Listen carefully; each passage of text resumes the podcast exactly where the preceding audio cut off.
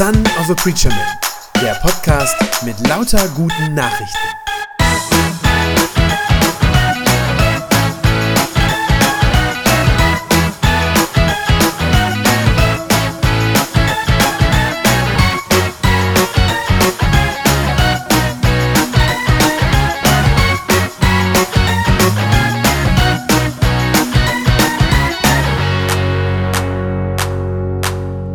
Jesus hat eine Mission. Vers 35, der erste Satz in dem Text, den wir gerade gehört haben. Jesus zog durch alle Städte und Dörfer. Mit anderen Worten, er ist unterwegs zu den Menschen. Er geht auf die Straßen, er geht in die Städte, auf die Plätze und das wissen wir aus vielen anderen Geschichten im Neuen Testament, er geht sogar in die Häuser der Menschen hinein. Und er macht das nicht einfach so, das ist nicht sein Zeitvertreib, weil er nichts Besseres zu tun hat, sondern er hat dabei ein ganz klares Ziel vor Augen. Wenn Jesus unterwegs ist, dann will er, dass die Menschen Gott erleben. Das ist seine Mission. Jesus ist unterwegs, damit möglichst viele Menschen das hören und erfahren, Gott interessiert sich für mich. Ja, mehr noch, Gott liebt mich sogar. Darum zieht er rum. Und darum erzählt Jesus allen von Gottes neuem Reich. So heißt das ja in der Bibel immer wieder, diese Gegenwart Gottes, dass Gott da ist, dass er für uns zugänglich ist, dass wir zu ihm gehören können. Davon redet Jesus, dass Gott dabei ist, sein Reich zu bauen und dass in diesem Reich jeder, wirklich jeder Mensch einen Platz haben kann, weil Gott nämlich jeden Menschen ohne Unterschied liebt dass Gott darum jedem Menschen die Schuld vergibt, der ihn nur darum bittet. Und dass die Eintrittskarte, wenn ihr so wollt, in dieses Reich, in diese neue Welt Gottes nicht ist, nett zu sein oder sich irgendwie bürgerlich, regelkonform zu verhalten sondern dass die Eintrittskarte in Gottes neue Welt ist, dass man sich einfach nur von Gott annehmen lässt, dass man sich von ihm vergeben lässt und dass man sich sozusagen hineinlieben lässt in dieses Reich. Und dass wir deshalb nichts anderes tun müssen, als uns Gott von Herzen anzuvertrauen. Das ist seine Botschaft. Damit geht er rum. Das erzählt er den Leuten, denen er begegnet. Und damit das nicht nur graue Theorie bleibt, irgendwas, was man mal gehört hat und was dann ganz schnell wieder weg ist. Deshalb tut er den Menschen auch noch ganz viel Gutes. Er nimmt sich Zeit. Wir sehen das in vielen, vielen Geschichten, die im Neuen Testament überliefert sind, dass Jesus sich die Zeit nimmt, mit den Menschen zu reden, ihnen zuzuhören, sich ihre Sorgen anzuhören und dass er sich vor allem, und das wird auch hier in dem Text deutlich, dass er sich vor allem kümmert um das, was den Menschen das Leben so schwer macht. Er macht die Kranken gesund, steht da, in einer Zeit, wo es keine vernünftige Krankenversorgung gibt. Er lässt Blinde zum ersten Mal in ihrem Leben sehen. Er heilt Epileptiker und Menschen, die von Dämonen besessen sind. Und er weckt sogar Tote wieder auf. Das alles tut er, das ist seine Mission. Und auf diese Weise wird die Liebe Gottes nicht nur hörbar in den Worten, die er sagt, sondern die Liebe Gottes wird erlebbar, ganz handfest, spürbar. Der ganze Vers 35 heißt, Jesus zog durch alle Städte und Dörfer, er lehrte dort in den Synagogen, er verkündigte die gute Nachricht, dass Gott jetzt seine Herrschaft aufrichtet und er heilte alle Kranken und Leiden. Jesus spricht die Menschen an mit dem Wort Gottes und er berührt ihr Leben mit der Liebe Gottes. Er spricht sie an mit dem Wort Gottes und er rührt sie an mit der Liebe Gottes. Das ist seine Mission, wenn er unterwegs ist. Nun weiß ich nicht, wie es euch geht mit diesem Wort. Dieser Begriff Mission hat ja heute bei vielen Menschen keinen guten Klang mehr. Ich glaube sogar viele Christen denken bei diesem Wort, bei diesem Begriff Mission zuerst an Zwangstaufen, die es in der Geschichte mal gegeben hat, an Gewalt, an Eroberung, vielleicht auch an Glaube so als Mittel zur Machtausübung und zur Unterdrückung. Mal ganz davon abgesehen, dass das auch historisch die Ausnahme und nicht die Regel war. Also natürlich hat es das alles gegeben, da wollen wir uns nicht von freisprechen als Christen und als Kirche, aber es ist doch auch historisch betrachtet, ist es die Ausnahme und nicht die Regel, dass das so gelaufen ist. Aber mal völlig davon abgesehen, wir können hier sehen, dass Jesu Mission, das, was er tut, völlig anders ist. Völlig anders, hat einen völlig anderen Grund und eine völlig andere Motivation dahinter. Jesus will die Leute nicht überreden zu etwas, was sie eigentlich gar nicht haben wollen. Er ist kein Verkäufer, der jemandem was aufschwatzt, was er nicht braucht. Er will auch nicht die ursprüngliche Kultur der Leute kaputt machen mit irgendwas Fremdem, was da von außen reinkommt. Und ich glaube, er will auch nicht seinen eigenen Einfluss vergrößern. Es geht ihm nicht darum, möglichst viel Macht über andere Menschen zu haben, sondern was ihn antreibt, ist etwas völlig anderes. Vers 36. Als Jesus die vielen Menschen sah, ergriff ihn das Mitleid denn sie waren so hilflos und erschöpft wie Schafe, die keinen Hirten haben. Ich stelle mir das so ein bisschen vor wie eine Rundreise durch ein afrikanisches Land heute. Ich weiß nicht, ob jemand von euch schon mal in Afrika unterwegs gewesen ist. Es ist fast egal, äh, in welches afrikanische Land ihr geht. Und wenn ihr da so durchs Land fahrt, ihr werdet unweigerlich ganz viel Not und ganz viel Elend bei den Leuten zu sehen bekommen. Da kommt man überhaupt nicht drum herum. Und ich glaube, so geht es Jesus als er damals in Israel unterwegs ist, dass er auf seinen Reisen durch das Land sieht, wie die Menschen leben. Er sieht, wie die leben und er sieht wirklich überall dasselbe. Er sieht müde, abgekämpfte, erschöpfte Menschen. Menschen, die keinen Plan für ihr Leben haben, die nicht wissen, wofür sie eigentlich leben, die keine Orientierung haben und die keine Hoffnung für ihr Leben haben, ja, die letztlich keinen Sinn darin sehen. Jesus zieht rum und er sieht das überall. Er sieht, wie leer und wie aussichtslos das Leben von vielen Menschen ist. Und dann heißt es, er empfindet großes Mitleid. Die Menschen tun ihm leid. Es bricht ihm das Herz, das, was er auf seinen Rundreisen sieht. Und ich frage mich, wenn ich das lese, ist das heute eigentlich so viel anders? Ist das eigentlich so viel anders? Ich meine, nicht, dass wir in so materieller Armut leben wie die Menschen damals, die natürlich auch einfach unter vielen widrigen Umständen zu leiden hatten. Das ist nicht unser Problem. Aber ich glaube, wir haben doch auch in unserem reichen Land eine große seelische Not und große geistliche Armut. Wie viele Menschen leben heute immer noch genau so, wie diese müden, abgekämpften, verlorenen Schafe damals, denen Jesus begegnet? Wie viele Menschen leben in unserem Land, in Deutschland, die keinen Sinn in ihrem Leben sehen? Wie viele Menschen gibt es hier bei uns in Minden, die nicht wissen, dass sie geliebt sind, weil sie sich noch nie im Leben geliebt gefühlt haben? Wie viele gibt es vielleicht hier in Halen, die nicht wissen, wohin mit ihrer Schuld und wie sie ihr schlechtes Gewissen loswerden können, das sie plagt? Wie viele gibt es da? Und wie viele Menschen sind vielleicht in deiner Straße und leben mit diesem Grundgefühl, dass es eigentlich egal ist, ob sie leben oder ob sie sterben. Ich glaube nicht, dass sich daran viel geändert hat, an dieser Not der Leute. Und ich glaube auch nicht, dass sich das Mitleid von Jesus geändert hat daran. Jesus will aus der Verlorenheit retten. Zum Zachäus in dieser bekannten Geschichte sagt er ganz am Ende, der Menschensohn ist gekommen, zu suchen und selig zu machen, was verloren ist. Das ist das, was Jesus tun will. Das ist das, was sein Herz bewegt. Damals und ich glaube bis heute. Das ist seine Mission. Und das ist am Ende christliche Mission. Nicht irgendeine übergriffige Zwangsmaßnahme, die irgendwie brutal und grausam daherkommt, um den Leuten was aufzuzwingen. Das ist nicht christliche Mission. Ich glaube, genau das Gegenteil ist wahr. Wenn wir den Hilflosen und den Erschöpften, diesen verirrten Schafen, wenn wir denen nicht verraten würden, wo es erfülltes Leben zu finden gibt, das wäre grausam. Das wäre ein Akt der Grausamkeit. Wer selber bei Jesus ein erfülltes Leben gefunden hat und wer diese Liebe Gottes für sich selber erlebt und gespürt hat, der kann das nicht für sich behalten, wenn er sieht, wie andere Menschen in ihrem Leben leiden. Jedenfalls nicht, ohne sich schuldig zu machen. Das ist eigentlich am Ende sowas wie unterlassene Hilfeleistung. Es gibt einen Theologen, einen Pfarrer aus Sri Lanka, der das mal so definiert hat. Der hat gesagt, Mission ist, wenn ein Bettler dem anderen sagt, wo es was zu essen gibt.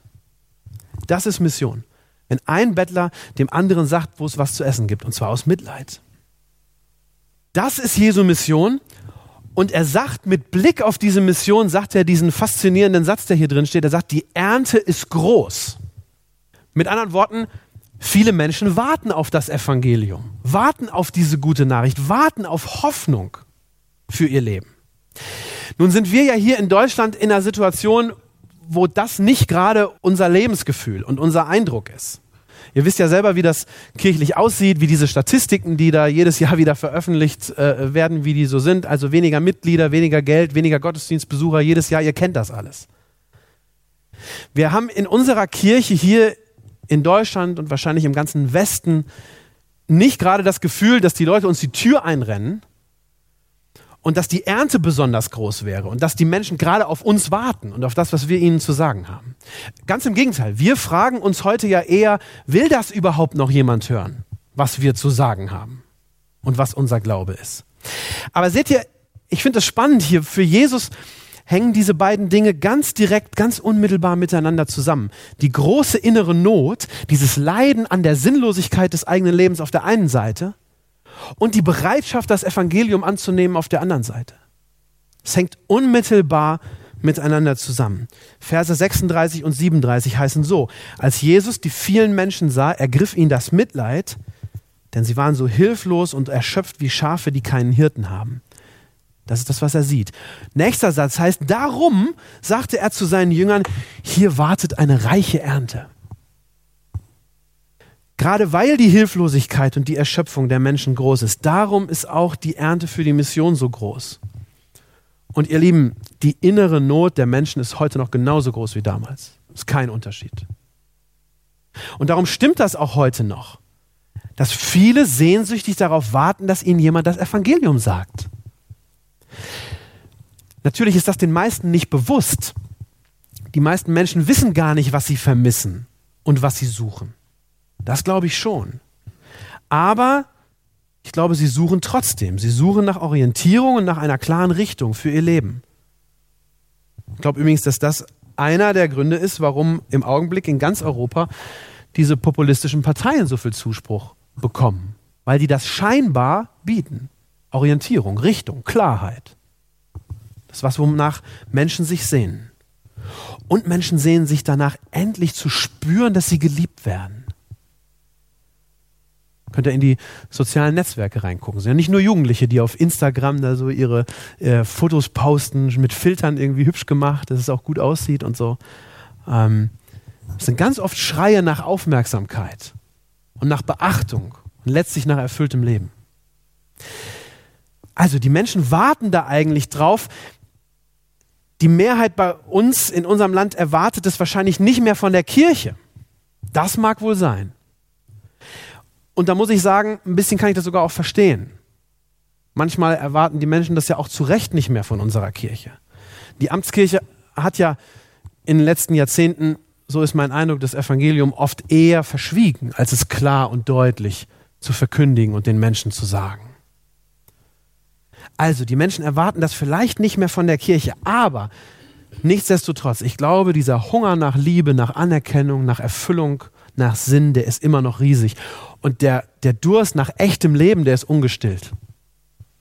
Diese Sehnsucht der Menschen ist noch da und sie ist noch groß. Und darum ist diese Ernte auch immer noch groß. Und zugleich gibt es das Problem, dass es viel zu wenige sind, die bereit sind, Erntehelfer zu sein. Viel zu wenige. Viel zu wenige, die bereit sind, dabei mitzumachen, bei dieser Mission Jesu. Vers 37, Jesus sagt zu seinen Jüngern, hier wartet eine reiche Ernte, aber es gibt nicht genug Menschen, die helfen, sie einzubringen. Ich glaube, auch das hat sich nicht verändert. Auch das ist immer noch genauso geblieben. Bis heute gibt es zu wenige Erntehelfer in der Mission. Also mit anderen Worten, Leute, die bereit sind, dabei mitzumachen.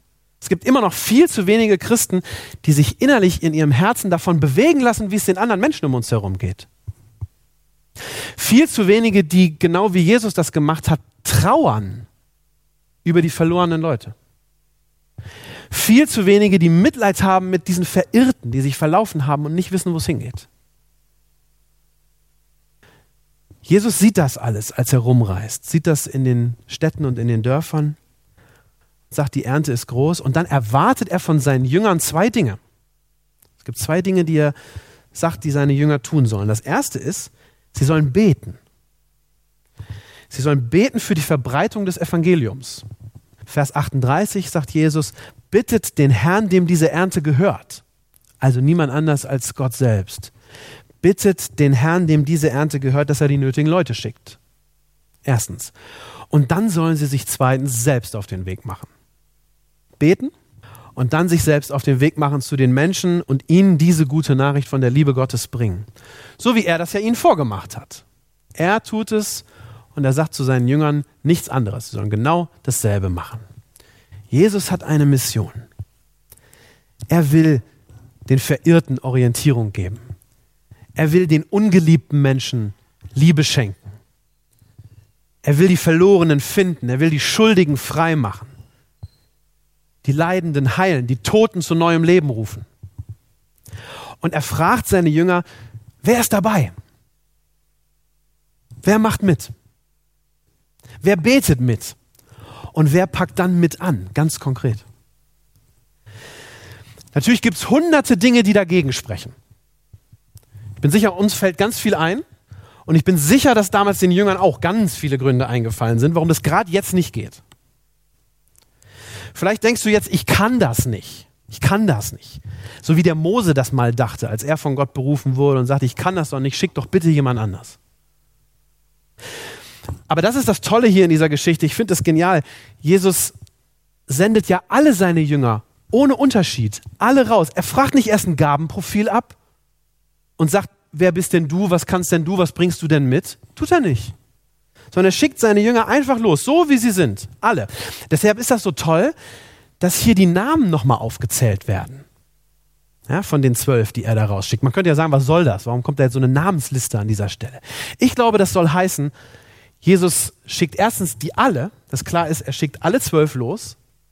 Nicht einen, der sagt, oh, ich fühle mich aber ein bisschen schlecht heute. Nein, alle gehen los. Und das Zweite ist, man sieht an dieser Namensliste, das sind ganz normale Leute, die er schickt. Ganz normale Leute. Keine mit dem Titel vorm Namen, Herr Doktor von und zu. Nee, ganz normale Fischer sind das, mit normalen Namen. Die schickt er los. Vielleicht denkst du auch, ich bin da nicht nicht fit genug, nicht firm genug, bin nicht sicher genug in meinem Glauben. Vielleicht denkst du, ich müsste erst selber noch viel mehr wissen und verstehen.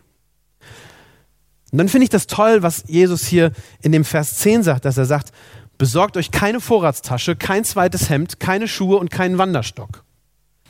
Klingt vielleicht ein bisschen lustig, aber ich glaube, das heißt nichts anderes als, ihr müsst euch nicht speziell vorbereiten, um loszugehen. Ihr braucht keine Spezialausrüstung. Ihr müsst nicht erst dieses oder jenes theologische Buch noch gelesen haben. Und ihr müsst auch nicht erst selber für euch alle Fragen, die ihr so habt, geklärt haben, bevor ihr anderen Menschen erzählen könnt, was euch bewegt und was euch Hoffnung gibt. Geht einfach hin und erzählt den Menschen, was ihr selber gesehen und gehört habt, was euch erfüllt, was euer Herz froh macht. Ich glaube, Jesus kann jede und jeden einzelnen von uns gebrauchen. Es gibt da keine Abstufung und keinen Unterschied. Wir brauchen keine besonderen Fähigkeiten und keine Spezialkenntnisse. Erntehelfer sind ja fast immer ungelernte Kräfte, wisst ihr ja. Das ist normal. Es ist eben nur das eine dazu wichtig, nur dieses eine, dass wir uns darauf einlassen. Dass wir bereit sind, das zu tun. Bereit sind, weiterzugeben, wovon wir selber doch in unserem Innersten leben.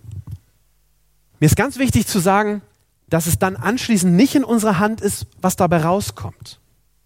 Das finde ich ganz wichtig. Ich glaube, man darf, wenn man sich senden lässt und wenn man bei dieser Mission Jesu mitmacht, nicht ständig so marktwirtschaftlich nach Ergebnissen fragen. Ich glaube, das wäre total falsch. Ob das bei den Menschen etwas bewirkt, wenn wir ihnen von Jesus erzählen, das liegt nicht in unserer Hand. Diese Wirksamkeit oder biblisch gesprochen nennt man das Vollmacht diese Vollmacht, die muss Gott dazu geben.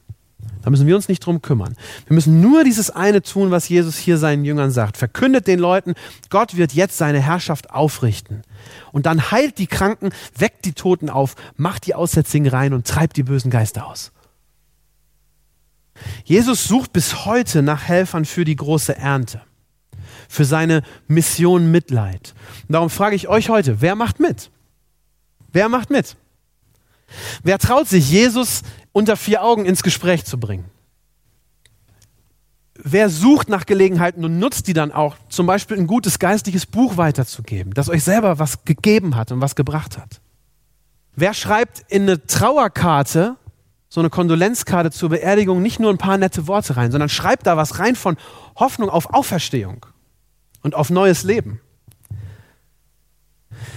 Wer bietet dem Nachbarn, der krank ist, Gebet an? Nicht nur still und heimlich, sondern dass es ihnen sagt. Vielleicht sogar mit ihnen betet. Wer macht das? Wer macht mit? Wer ist bereit, sich vielleicht in die Fußgängerzone zu stellen und die Menschen zum Glauben einzuladen? Ich glaube, dass das immer noch auch funktionieren kann, wenn man es ein bisschen geschickt macht. Und die jüngeren Leute hier unter uns, die äh, vielleicht auch noch eine Berufskarriere vor sich haben, Wer ist bereit, heute noch Pastor zu werden? Wer lässt sich dazu ausbilden? Oder vielleicht sogar, wer lässt sich zum Evangelisten ausbilden? Das gibt es nämlich als Ausbildungsgang tatsächlich. Kann man machen. Ich selber habe mir das vorgenommen. Ich möchte das gerne konkret ausprobieren. Äh, habe ich schon mit dem Johnny, der eigentlich hier vorne heute äh, mit dabei sein sollte im Musikteam, mit dem habe ich schon drüber gesprochen. Und er und ich, wir sind wild entschlossen. Wir wollen gerne demnächst an einem Samstag in Minden wirklich in die Fußgängerzone reingehen, in die Stadt hinein, so wie Jesus das auch gemacht hat, in die Stadt rein. Und ich möchte mal gerne ähm, so eine Aktion ausprobieren. Wir haben uns überlegt, sowas im Stil von dem Arno Backhaus. Ich weiß nicht, ob den jemand kennt. Ähm, so ein alter e-, evangelistischer Haudegen, wenn man so will. Der hat so coole Aktionen, der macht so missionarische Sachen, ähm, die ganz bewusst so ein bisschen verrückt sind und die die Leute so ein bisschen verwirren und dann zum Denken anregen und dass man miteinander ins Gespräch kommt. Also zum Beispiel, was ich mir gut vorstellen könnte, Arno hat, äh, ich habe den neulich auf einer Tagung mal gehört, da hat er die Geschichte erzählt, er stellt dann gerne einen großen Tisch in die Fußgängerzone, so einen Tapeziertisch oder sowas, und dann kippt er da ein Puzzle drauf aus, so ein 10.000 Teile Ding mit so einem Schiff auf dem Ozean oder so, weißt du, alles blau. Und dann ganz wichtig, den Deckel vom Puzzle verstecken. Und dann einfach anfangen zu puzzeln. Er fängt einfach an, ganz alleine, er fängt einfach an zu puzzeln. Und er sagt, es kommen immer, es dauert nicht lange, er sagt, es kommen immer Leute dazu und fragen, was machen Sie denn da? Dann sagt er, ich puzzle, sehen Sie doch. Und er sagt, es, ist immer so, dass Leute anfangen mitzumachen und sagen, es ist ja interessant, wollen wir mal gucken, ob das nicht hier zusammenpasst und so. Und er sagt, es kommt immer irgendwann die Frage, äh, sagen Sie, das ist ein bisschen kompliziert, haben Sie denn eigentlich keine Vorlage dafür? Und sagt er immer, nö, habe ich nicht. Haben Sie denn so eine Vorlage für Ihr Leben, wenn Sie das so zusammensetzen? Und zack ist er im Gespräch. Sowas würde ich echt gerne mal ausprobieren. Irgendwie sowas in dieser Art. Wer von euch würde bei sowas mitmachen? Wer wäre dabei? Wer traut sich? Ist nicht das Einzige, was man missionarisch und evangelistisch machen kann, aber es ist eine richtig coole Sache, die ich gerne mal machen würde. Kommt nach dem Gottesdienst nochmal auf mich zu, dann überlegen wir miteinander, wie das geht. Denkt dran, die Not der Leute ist groß. Darum ist die Ernte groß. Und Jesu Mitleid ist unverändert. Amen. Das war eine gute Nachricht vom Son of a Preacher Man.